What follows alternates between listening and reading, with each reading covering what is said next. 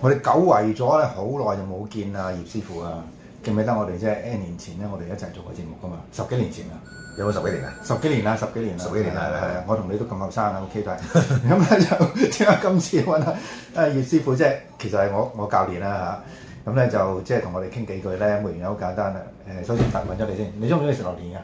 我係榴蓮王。榴蓮嘅愛好者，係啦，咁除咗榴蓮之外咧，咁頭先我唔記得咗介紹啦，葉師傅就係金蒲拳王嚟噶嗯嘛，係咪、咁即係又玩泰拳啦，又功夫又了得啦，咁、但係又中意食嘢噶嘛，誒嗯啊非常之中意食非常之嘅，所以要 keep fit，係啊，所以 keep fit 所以要 keep fit。嗱，所以咧你哋要 keep fit 咧就揾阿葉師傅啊，OK 嗯嚇、因為佢其實就而家都係有管啊，同大家操緊嘅。 係咁但係今日最緊要咧，揾阿葉師傅上嚟呢個原因就好簡單，因為咧就葉師傅有啲正嘢介紹俾大家。嗱、嗯咁啊首先就即係誒申報利益先啦， 我唔食榴蓮嘅， 我怕添。咁但係葉師傅有啲正嘢介紹啊嘛，咁你你介紹下即係點解有啲正嘢揾到翻嚟咧？咁其實咧，我哋就啱啱我就代言咗一隻嘅誒嘅一個馬來西亞嘅最頂級四十年金種子嘅貓山王嘅榴蓮啦。嗯咁呢只榴蓮都係用咗個非常之，因為好多榴蓮咧嚟到之後咧，你會誒發覺佢哋嗰個品質有啲偏差，我聽講好似係唔唔夠新鮮啊嘛，係因為即係榴蓮都要新鮮嘅。因為係啊，因為你嚟到嗰陣時候，你經過個運輸啦，同埋佢有啲佢哋嗯有冇雪咧？佢普通就好普通咁樣擺落雪櫃度，雪嗯完冰完，即係冰鮮過嚟咯。咁但係其實如果你食到最新鮮嘅話，應該係用呢個液氮嘅技術。我哋而家做緊液氮嘅技術，有冇聽過液氮技術？嗯有有，但因為你嘅即係揾啖氣，係啦即係嗯變咗誒速凍，速凍係啊啦，變咗流體，即係例例如啲魚咁樣，即係誒你一用液氮氮氣咗佢咧，佢即刻死咗噶嘛嗯嚇。跟住你擺翻落水溶翻佢，即刻會生翻嘅嗯。即係用呢個技術去做呢個誒榴蓮咯。好啊，嗱咁啲榴蓮你即係簡單講講啦，就同平時我哋食開榴蓮有啲咩唔同先？誒呃食到樹上真係 最即係正先，食食到榴蓮味。榴蓮真係最 正先。咁所以咧就大家嘢即係如果聽聽下葉師葉師傅介紹咧，其實就應該真真係真係試試啦。好咁但係最緊要一樣嘢就係價錢如何先？誒，當然有直播價啦。你食個價嗱，因為點？因為我介紹咧，好多人都聽到，即係都會即係想嚟試一試噶嘛。咁但係問題就係試唔夠噶嘛，你要俾唔俾一個 discount，即係話梁錦祥介紹過嚟嘅，俾一個即係好啲嘅價錢咁得唔得咧？都係當然啦，係咪啊當然啦，嗱，咁你即係大家再問下葉師傅嗰陣時，即係哎葉師傅一定係比較好，但係記住要答我朵啊！係 啦話話梁錦祥介紹嘅。係啦。嗱，除咗榴蓮之外咧，仲聽聞，因為而家都成誒、呃如果舊歷就已經係六月啦，係咪啊？中秋節啦，差唔多中秋節啦，咁有冇啲即係誒月餅啊之類介紹俾大家？我有一隻係最靚，全世界被譽為全世界最好食嘅榴蓮冰皮月餅。嗯，榴蓮冰皮月餅，係啦，冇咁錯有冇黃嘅先？嚇。有冇黃嘅先？誒全部係榴 蓮，全部榴蓮係黃色嘅。OK，哇！嗱，呢個比較另類啲，咁但係都係正嘢嚟㗎啦。係係啦，冇錯。咁嗱，好啦，嗱，anyway 就即係月餅咧，大家可以諗諗先，因為都時間充足啦。咁但係即係都好多人都早訂嘅。係咁但係榴蓮，我相信大家就唔好猶豫啦。如果你食嘅話，就即刻揾你師傅。但係記住啊，搭我個朵啊，即係講明阿梁錦祥咁就有有一個少 OK 少嘅 discount 啊。可以留言啦。好啊，好啊。咁至於嗰個具體嘅聯絡方法咧，咁我一陣間會即係話俾大家聽嘅。冇咁誒，總之要揾阿袁師傅。咁啊，今日咧呢、個即係植入廣告嘅產品介紹咧，就到此為止啦。咁啊，我哋下一次再有師傅再有正嘢咧，再介紹俾大家好嗎？ OK，好，嗯好，拜拜。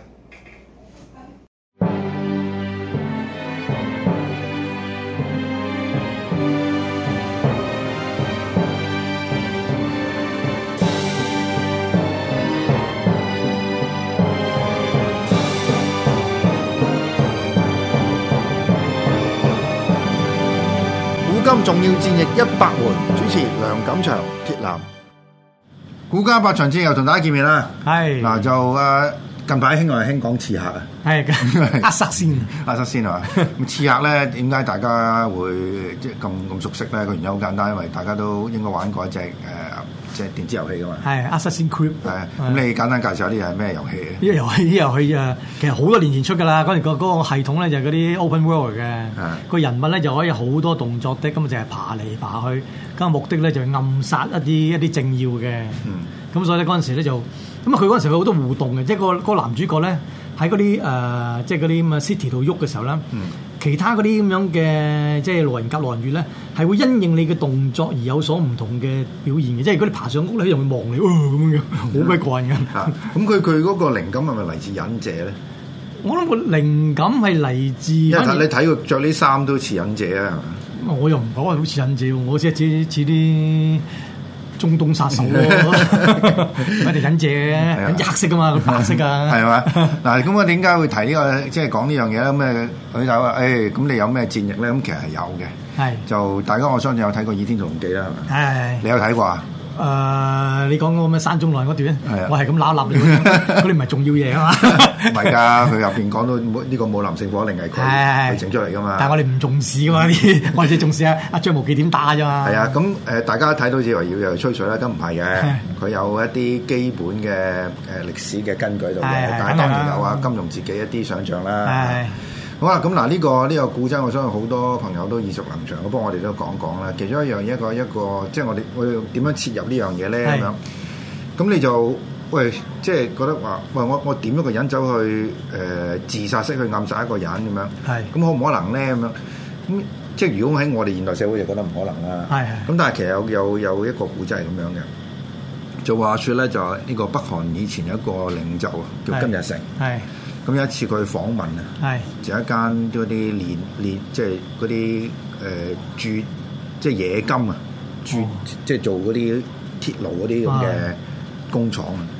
咁有個工人同佢投訴。係就我做咗好多即係好多年喺度咧，即係都冇加人工，係咁同埋咧就啲伙食好 差，咁係咧就你可唔可以即係誒誒，我哋你身邊嗰嗰啲侍衛着到咁光鮮，係咁佢哋啊同我哋個待遇差好遠喎，咁啊唔係好係公平啦咁樣，係咁啊加人成冇發嬲，係咁佢即刻叫身邊嗰個嗰個侍衛係挑入個火爐度，唔係話咁真係嘅真正古仔 啊，古仔又啊，佢真係跳入去咯，咁嗰個投訴嘅工人以後都唔敢出聲。啊即係低人哋人工高 啊，呢句唔好講啦，呢個伙食差啲，但係起碼我唔使跳樓啊，大 佬。嗱，呢個呢個古仔就係即係唔好理佢真定假啦，係就講一樣嘢就係其實嗰個意識形態嘅灌輸啊、洗腦係好緊要。係即係會點解會即係呢啲咁嘅誒殺手咧係可以即係唔顧自己嗰、個、呃、生命係去做一啲嘢？咁另外一個例子亦都係山中老人嗰個例子就係咧係，佢要正即係有人問佢就係佢身邊啲殺手忠唔忠誠喺個係懸崖度，咁佢唔即係唔會搏嗰個人㗎，叫咗身邊嗰個殺手就跳落個懸崖度， 咁啊真係跳咗落去啊嚇。呢啲呢啲呢啲咁好細個要訓練啊嚇，啊唔係唔係，嗱、個古仔係咁樣嘅， 個古仔咧就係話咧，最初咧就冇呢啲嘢嘅，冇係即係啲人唔識誒殺手嘅。係咁但係山中老人咧，佢點樣訓練啲殺手咧？就係話咧，佢即係唔係叫佢做嘢先，係就叫佢去一個地方玩。係咁跟住咧，佢哋就暈咗，係暈咗起身咧，佢哋發覺自己去個天堂嗰度。係。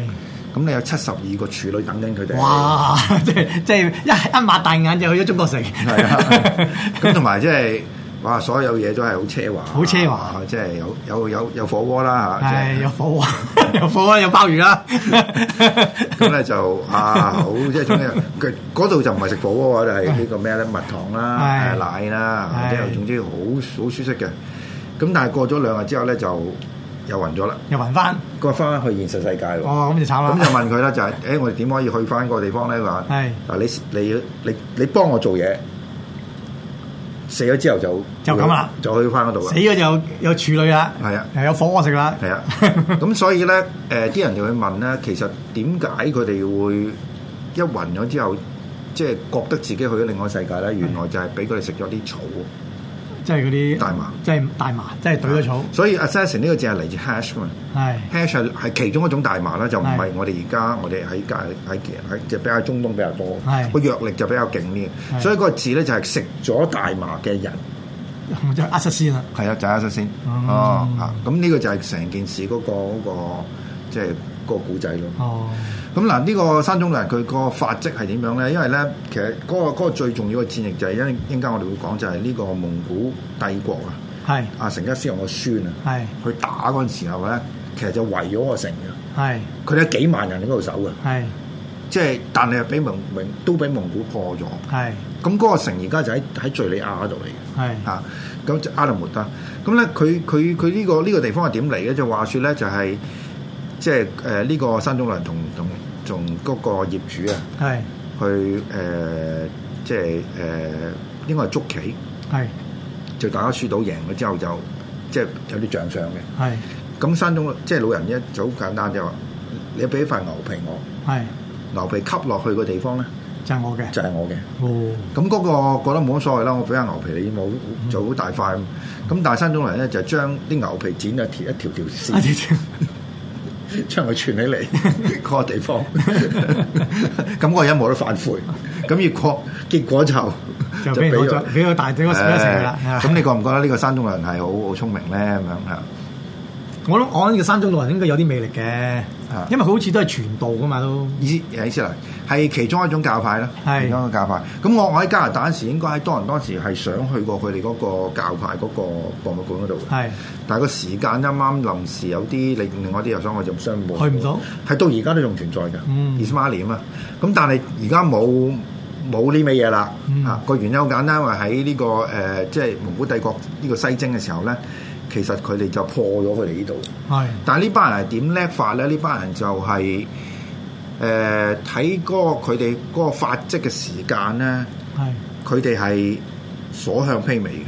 係即係冇人冇人敢夠膽去同佢哋去誒誒誒爭拗嘅。咪喺中東係咁講咯，啊喺中東係咯，但係你你你對其他國家冇乜用，我覺得哇，遠少少冇用啊！係咯但係但係點解佢哋會係即係聞風喪膽咧？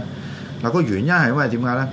佢唔係一定即係要暗殺佢哋，雖然好多人被暗殺，係但係佢做到啲嘢，覺得即使你防備得好，即使你幾嚴密咧，你都會俾佢暗殺到。嗱咁其中一個例子係咩咧？就係、有一個啲嗰啲所謂嗰啲誒，呃即係中東其中一啲王國嘅王，佢有一晚發現咧就係、即係同呢個新中人嗌交啦，即係啊佢有一晚發現就佢枕頭嗰度咧係切開，原來有把刀，有把係有把匕首喺度，阿秘晒有度，把匕首喺度。咁佢就知道咧就係、嗰個殺手其實已經入咗佢嗰個寢室入邊。即係呢呢個咪有啲似 Godfather 第一集啊，啊，即係嗰嗰個監製唔肯用啊 Godfather 嗰個契仔契仔做做戲啊，就攞割咗只馬擺咗去床嗰係啊係啊一樣啦，呢啲 係咪？即係下下嚟，即係咧佢同你佢唔殺你，但係咧佢就想同你做朋友，不過方式比較特別啲。其 實唔使殺㗎，你要你驚㗎嘛，殺係一個好即係好低檔嘅好好唔 efficient 嘅啊行唔為啊，唔冇效率啊！冇效率嘅行為嚟㗎嘛。所以佢佢呢種咁嘅做法咧，係令到當其時嗰啲即係喺喺呢個中東地方嘅人咧，就係聞風喪膽嘅。唔係同埋一樣，佢佢嗰啲殺手，因為佢係中都係中東人啊嘛，咁變咗咧，佢佢混入誒佢、要殺嘅人嘅身邊咧比較容易啲，所以你話點解去到蒙古之後對對蒙古唔係好得咧？因為你 你一睇個樣就知你唔係蒙古人啦。同埋個 大家唔係信嗰個宗教。係啊，但係你講嘅嘢又唔得。佢佢雖然話佢哋嗰啲誒阿薩先，佢佢訓練出嚟嘅人咧，喺喺對中東所有嘅語言咧都好熟悉嘅。加上咧，佢哋可以扮到咧係誒中中東任何一種類型嘅人都得嘅，但係就係扮唔到蒙古人咯。 係啊，同埋咧就係誒好多時係係仆人，係即係佢可以係潛伏喺你嗰個地方係好耐嘅。係其實我我睇落就等於而家所謂我哋嗰個特務嘅系統係啊，譬如佢暗殺啊、潛伏啊、潛伏咯情報啊係咯情，報佢就係即係係做呢嘢。但係問題就係、你點令到一班人啊係做即係係無條件係做做嗰個死士啊？我諗你好細個捉佢翻嚟養咪得咯。 啊，都都係嘅啊。譬如佢哋喺個即係誒，佢哋有一班咧就係收尾打敗打敗咗蒙古係係埃及嘅係 Mamluk 啦 Mamluk 啦，就係好細個俘虜翻嚟嘅。係咯好多時係甚至係白人嚟添嘛。啊但係細個咧就可以洗腦，係洗腦到就係跟住就變咗一班死士，係而呢班死士就相應翻咧就係呢、個即係聖靈武士嘅，係係等於伊斯蘭入邊嘅聖靈武士。係所以佢收尾呢呢班人係打係打得好好嘅，係係結果咧就係、蒙古係少數地打輸嘅，就係、打輸俾呢班人。係嚇。咁嗱，頭先你睇過，即係我哋講嗰個 a s s a s s i n Creed 嗰度啦，即係係刺客信條啦，佢個對手係咩人咧？佢你講個刺啊上條嗰度，係啊佢嗰度又有殺過誒嗰啲咩啊嗰啲啊以色列嗰啲咩啊嗰啲嗰啲嗰啲以色列嗰陣時咪喺誒耶路撒冷都有佢哋嗰啲嗰啲嗰啲皇族嗰度噶嘛，即係佢嗰啲咩嗰啲叫即係判啊耶穌死嗰班叫咩啊？啊！哦，嗰班就係誒呢個誒猶太教嘅猶太教教啊嗰啲教士都有教士啊，咁變咗佢哋其實佢基本上就唔係唔係咩係敵人，嗯係邊個令到佢嘅着數受到損害，損害啊或者佢有啲係想同你有啲着數來往咧，啊佢都會用呢啲方法，即係殺你，即係嚇你嗯，即係同你交朋友。佢不過佢交朋友方法通常要嚇你多嘅。係啊係啊，唔係， 但係佢而家一般嚟講咧，就喺嗰個誒刺客信條入邊咧，就係同同聖殿冇事打。 係啊，咁但係誒、呃刺客其實就唔係唔係實戰，即係唔係講緊打戰役噶嘛，係係純粹係佢殺咗你嗰個主腦係就得噶嘛。所以其實呢個你如果睇翻咧，就係、一個好有效率嘅嘅行為嚟嘅。因為點解咧？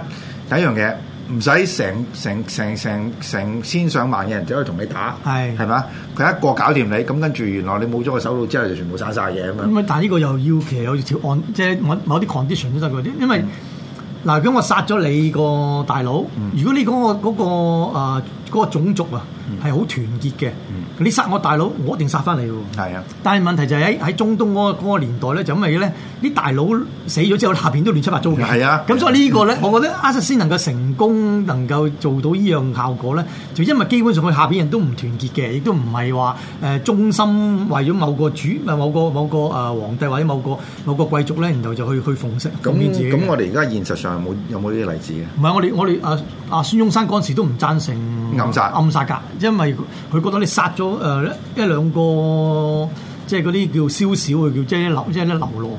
影響唔到大局嘅喎，嗯就算你話你殺咗啊、呃即係就日本啦，好似啊啊啊嗰個咩伊藤博文啊，係啊俾人俾個韓國佬殺咗咗，安重根。係啊，咁但係亦都你都唔會，你唔會影響到日本嗰個侵略，反而仲加速咗個侵略添係啊係。啊所以其實誒啊阿薩先喺即係呢個山中老人佢有呢個咁樣嘅效果，能夠二百年屹立不倒咧，純粹就因為中東咁立立亂係啊， 就唔係話有個地方你你試下殺咗某一個人，而嗰個人下邊係一個好團結嘅地方，好團結嘅大家都。你殺咗我大佬，哇！我聽我大班人嚟嚟剿你啦，所以冇乜效果，我覺得。係咪？嗱咁啊，但係呢個就係山中老人啦啊。咁佢其實咧就即係有一句格言嘅。係呢個格言後來就二十世紀嗰時好多即係英文嘅作家都有用嘅。啊，Nothing is true, everything is possible。嗯，冇嘢係真嘅，任何事情都可能。暗指 Adidas 講過嘅。佢呢個係好虛無主義嗰種嚟㗎 嘛。啊啊，咁所以啲人就即係會覺得殺一個人係冇乜所謂。咁啊，唔係其實喺中東嚟講，殺一個人真係冇所謂。冇所謂，如果你去，尤其近年啦，ISIS 嗰啲咧，你睇係有冇睇過啲片啊？有有一集有有神秘之夜，我哋介紹過，直情嗰啲係即係係你睇唔落去嘅。睇唔係有佢有有一有一有一再早期，後來就禁咗啫。再早期教你點割個頭落嚟啊，好幾純熟 啊又。唔係嗰個係啊呢個聖戰約翰啊嘛，就係嗰個英國嘅記者跪咗，我唔記得係咪應該日本人定定咩啊？唔記得總之跪咗跪喺度，跟住就有一把刀割咗個頭。佢覺得好利落嘅，佢係幾幾下咋，佢唔佢唔我哋諗住佢割個頭要好，即係都都有啲時間。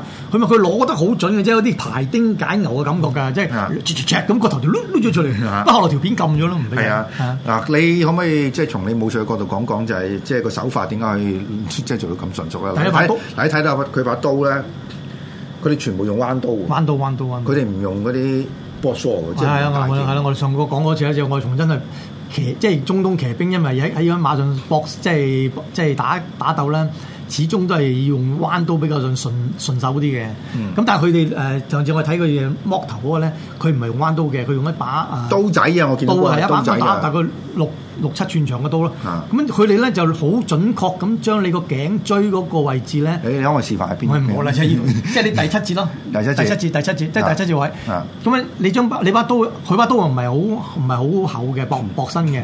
咁佢只要咧喺你嗰個第七節嗰、個同第八節嗰、個嗰個位咧，誒插得好準嘅話咧，你喺嗰度咧用力劏切開佢咧，基本上個頭就甩嘅啦。嗯即係唔使唔使好，但但但你要好準啊，你要攞得好準咯，佢哋啲刀法好準嘅，係啊好準咯。佢哋刀法，即係佢唔係第一個咁，我諗佢切咗到個啊好啦，即係佢可能都有好多個試驗品俾你。啊係啊，可能佢做咗好多次噶啦，所以先能夠咁大膽表演你睇。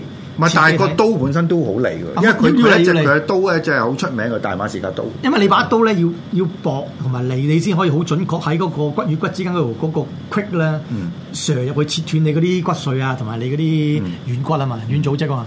咁你把刀要利，但係要薄，唔係咧你好難吉到入去嘅。嗯，係啊，咁呢個就係佢哋嗰個特色啦。咁但係 anyway 就係即係埋身搏擊，其實佢哋都好勁嘅。好勁，好勁。咁即係佢哋到到依家，佢哋都仲有呢種咁嘅傳統喺度嘅嚇。係咁誒，呃佢嗰、個呢種咁嘅嘅刺殺嘅手法咧，誒、相信亦都係經過即係一啲好啊仔細嘅訓練嘅。係啊係啊啊咁所以佢哋都個應該係個武術根底都唔都唔差嘅，應該有咁上下啦。係啊啊！好啦，我哋呢只結束，我下一節翻嚟講講嘅，即係佢個對手啊，即係照計咧，佢係所向披靡嘅。係但係點知 撞正一件，嗰件仲仲辣，仲堅，仲堅。我下一節翻嚟啊！